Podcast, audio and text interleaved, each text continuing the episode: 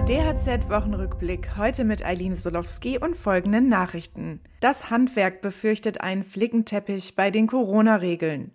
Die Innungskrankenkassen warnen vor einem Finanzierungsdefizit. Und der Bundesverband der Kreishandwerkerschaften unterstützt die Sanktionen gegen Russland. Der Handwerksverband begrüßt die neuen Corona-Regeln, die das Bundeskabinett für Herbst und Winter beschlossen hat. Allerdings befürchtet Generalsekretär Holger Schwanecke einen länderspezifischen Flickenteppich an Regelungen. Dies könne für Betriebe, die über Ländergrenzen hinweg tätig seien, enorme bürokratische und organisatorische Belastungen mit sich ziehen. Dabei seien viele Betriebe schon jetzt durch die multiplen Krisen enorm belastet. Im Mittelpunkt der schärferen Corona-Regeln stehen neue Maskenpflichten. Die Länder dürfen je nach Infektionslage entscheiden. So können sie bei einem schwächeren Verlauf der Pandemie etwa Masken in öffentlich zugänglichen Innenräumen wie bei Kulturveranstaltungen oder in der Gastronomie vorschreiben. Das Minus bei den gesetzlichen Krankenkassen wird immer größer.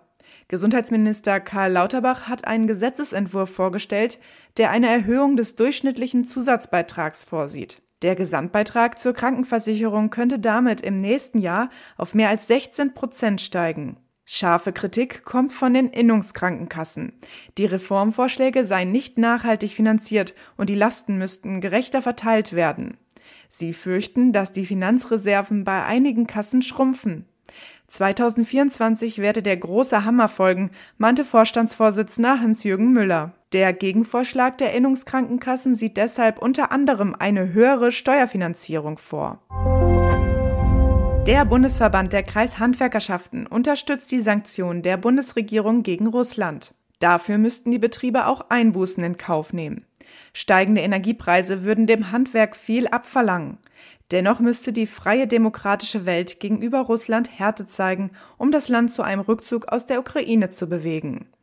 Der Bundesverband sah sich zu dieser Aussage gezwungen, nachdem einzelne Kreishandwerkerschaften in offenen Briefen an die Bundesregierung ein Ende der Sanktionen gefordert hatten.